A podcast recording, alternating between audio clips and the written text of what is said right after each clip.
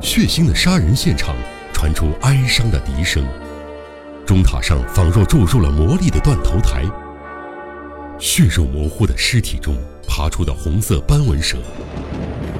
江户川乱步推理惊悚小说《魔术师》，欢迎收听。然而，明智深不可测的胆量，让他能在这生死关头满不在乎的大笑起来。若说他是虚张声势，也的确是如此，但内心涌起一股说不上的感觉。他有种神秘的预感，这微妙的预感支撑着他，使他坚守自信到最后一刻。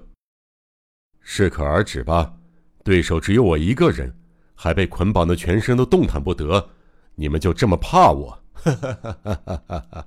即使我的处境这么糟糕，依然肆无忌惮。你们是对我感到恐惧吗？小丑听到这话，不知想到了什么，警觉的退了一步。绳子没问题吧？他忍不住回头望着蒙面巨汉。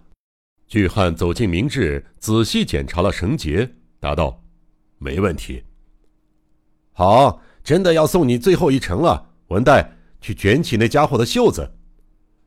被唤作文代的美丽姑娘上前几步。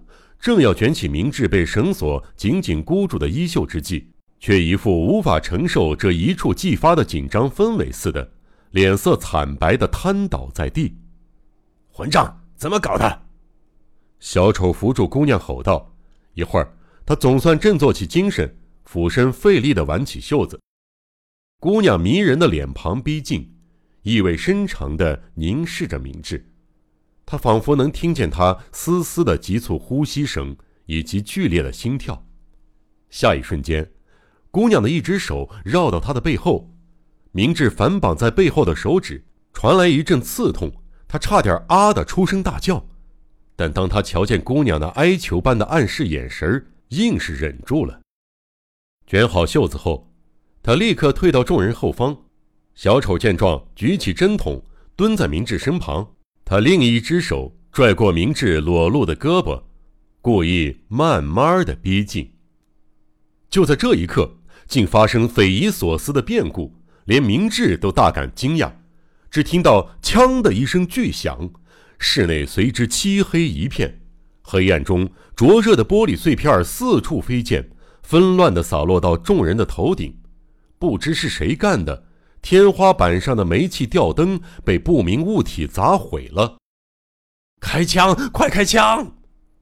幽暗中响起小丑狼狈至极的叫喊声。他们深信是明智小五郎以一种超人的力量引发了这桩怪事儿，但明智本人也莫名其妙，为这意外的幸运诧异不已。两道枪声接连响起，可惜四下一片漆黑，未能射中明智。明智把握这从天而降的幸运，挣脱了险境。他双手一使劲儿，令人难以置信，绳索竟完全松开了。此时，明智脑中电光火石般的闪过了一个猜测，理由不清楚，但帮助明智的显然是那位叫文代的姑娘。刚才指尖传来的刺痛，正是文代切断绳索时用力过猛，不小心划伤了明智的皮肤。不仅如此，为了让明智顺利逃脱。他更不惜打碎了煤气吊灯。蜡烛，文代，快拿蜡烛来！趁小丑慌乱之际，明智使出浑身的力气挣开了绳索。他瞬时化为一道黑色的旋风，一眨眼间已刮出了房门外，在伸手不见五指的走廊上死命奔逃。逃了，逃了！仓皇的叫喊声紧追其后。幸而前方没有太多障碍物，穿过走廊后，纵然时值深夜，视野却顿时大开，天空布满一整片闪烁的星辰。明智终于跑出了室外。然而，后面追兵砸踏的脚步声不断逼近，一阵乱枪声中，子弹乱飞一气。明智猛地直往前冲，不料跑了不过五六秒，就碰到了设计特殊的栏杆。哈，吓了一大跳吧，小子！你以为这是哪里？你会游泳吗？哦，不，我的意思是，你能游过这片大海吗？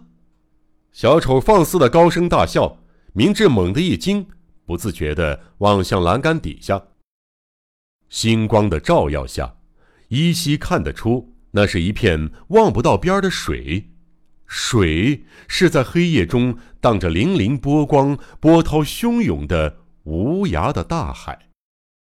啊，原来这不是陆地。虽然明智不清楚是什么位置的海域，但这处海域显然远离岸边他正身处船上，难怪会有陆地上罕见的煤气灯。难怪会有没有窗户的密室，难怪会有令人眩晕的不断摇晃的房间。由于这阵子风平浪静，绑架事件又发生的太意外，明智完全没料到会是在船上。恐怕是那天晚上，昏迷的明智被抬到这艘牢狱般的船上，而后随船来到这处远离海岸线的汪洋之中。啊，居然是船！对罪犯而言，这是多么理想的秘密基地！明智并非不安游泳，可是面对一望无际的大海，他有把握能游到尽头吗？后方是节节逼近的追兵，眼前是无涯的黑水，简直就是才出虎穴，又入狼窝。突然间，一道黑影如飞鸟般扑来，明智不仅心生戒备。岂料耳边意外响起敌人的同伙文代匆忙交代他的声音：“装出跳船的样子，躲到船舷。”黑影留下这么一句后，随即离开。这可说是救世主的忠告。明智当机立断，按文代的意思做了。这么丁点大的海，我怎么会游不过去？明智故弄玄虚，纵身翻越栏杆后，一个筋斗攀住了船员。这简直是只有生死关头才可能完成的冒险。与此同时，一道巨大的水声响起，连明智都不禁怀疑是自己不慎掉落海中。然而，他瞬间领悟这是文代巧妙配合的诡计。趁着夜色，他抛下了某个重家伙。啊啊！他跳下去了！小艇，快放小艇！小丑高声叫喊着。三个人迅速跑向船尾，那儿拴着小船。狼狈的他们来不及细想，拉过小艇便跳了下去。不久，传来船桨划水的声响，小艇滑向明智落下的地点，借着星光在海面上搜索，渐渐远离了母船。现在安全了，他们返回前，你先躲起来吧，之后找机会划小艇逃走。明智一爬上甲板。费尽心思救他的少女，便在他耳际倾吐着温暖的话语，交代接下来的计划。谢谢，我绝不会忘记你。话说回来，为什么你要背叛你的同伴，反而帮助我呢？你不是那伙人的同伙吗？明智忍不住握住少女的手，轻轻说道，难以克制灼热的泪水湿润了眼眶。我是恶人首领的女儿，文代悲伤地说。可是。我久仰您的大名，无法见死不救。由于太过激动，少女的泪水几欲决堤，沉默着牢牢反握住明智的手，她的指尖传来不同寻常的热情。尽管置身黑暗中，明智也过了青春的岁月，可内心却涌起一股少年才有的羞涩，不由得满脸绯红。